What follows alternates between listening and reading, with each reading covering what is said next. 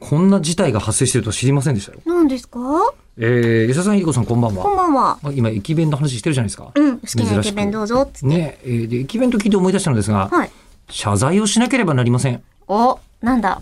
何年か前に、うん徳島からの帰りに、えー新幹線を利用したことがあるのですが、あこれちなみにラジオネーム龍之介さんですね。お、はい。新大阪駅で買ったたこ焼きを、うん。車内で食べてしまったのです。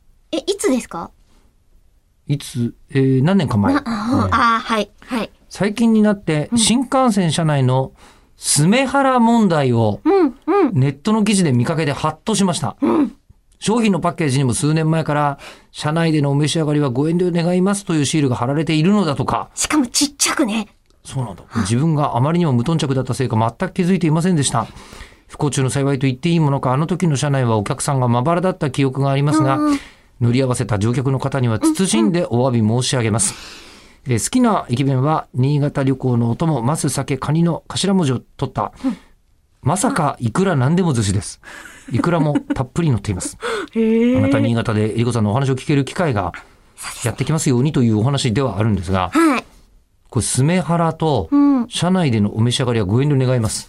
ここです。そうなんですよね。はびっくりしました、私も。だって、新幹線知っのて、るんだ、これ。あ、はい、新大阪の駅、改札入ってから、はい。えっと、ホームに上がるまでの、なんていうんですか、コンコースみたいな。あれ、コンコースって言います言います。あはいそ。このところに、えっ、と、たこ焼き屋さんが入ってるんですよ。はい。で、買うじゃないですか。で、うんその場でお召し上がりもできるんだけれども、うん。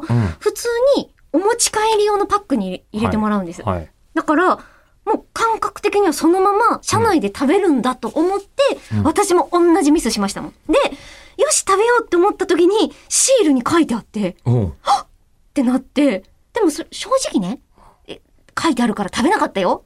万が一中村えり子ってこう、なんかネットで書かれたらまずいと思って、うん。炎上しちゃうと思ったから、うん。いや我慢したけど、あれ、持ってる時点でもう匂いはするじゃない。食べようが食べまいがむ。しろ食べ終わった方がどこかで消える。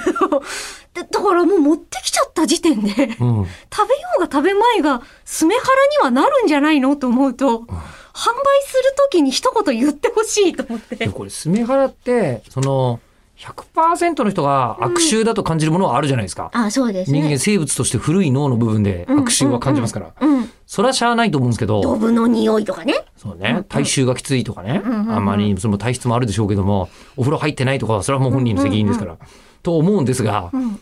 いい匂い系は、スメハラにしたら、なんか近くにコーヒー屋できたらお前怒んのかいみたいな話じゃないですか。あ確かに。これ、あんまり議論しないで決まってなくないこれ。映画館のポップコーンってどっちってなりません匂いね。あれ、するのか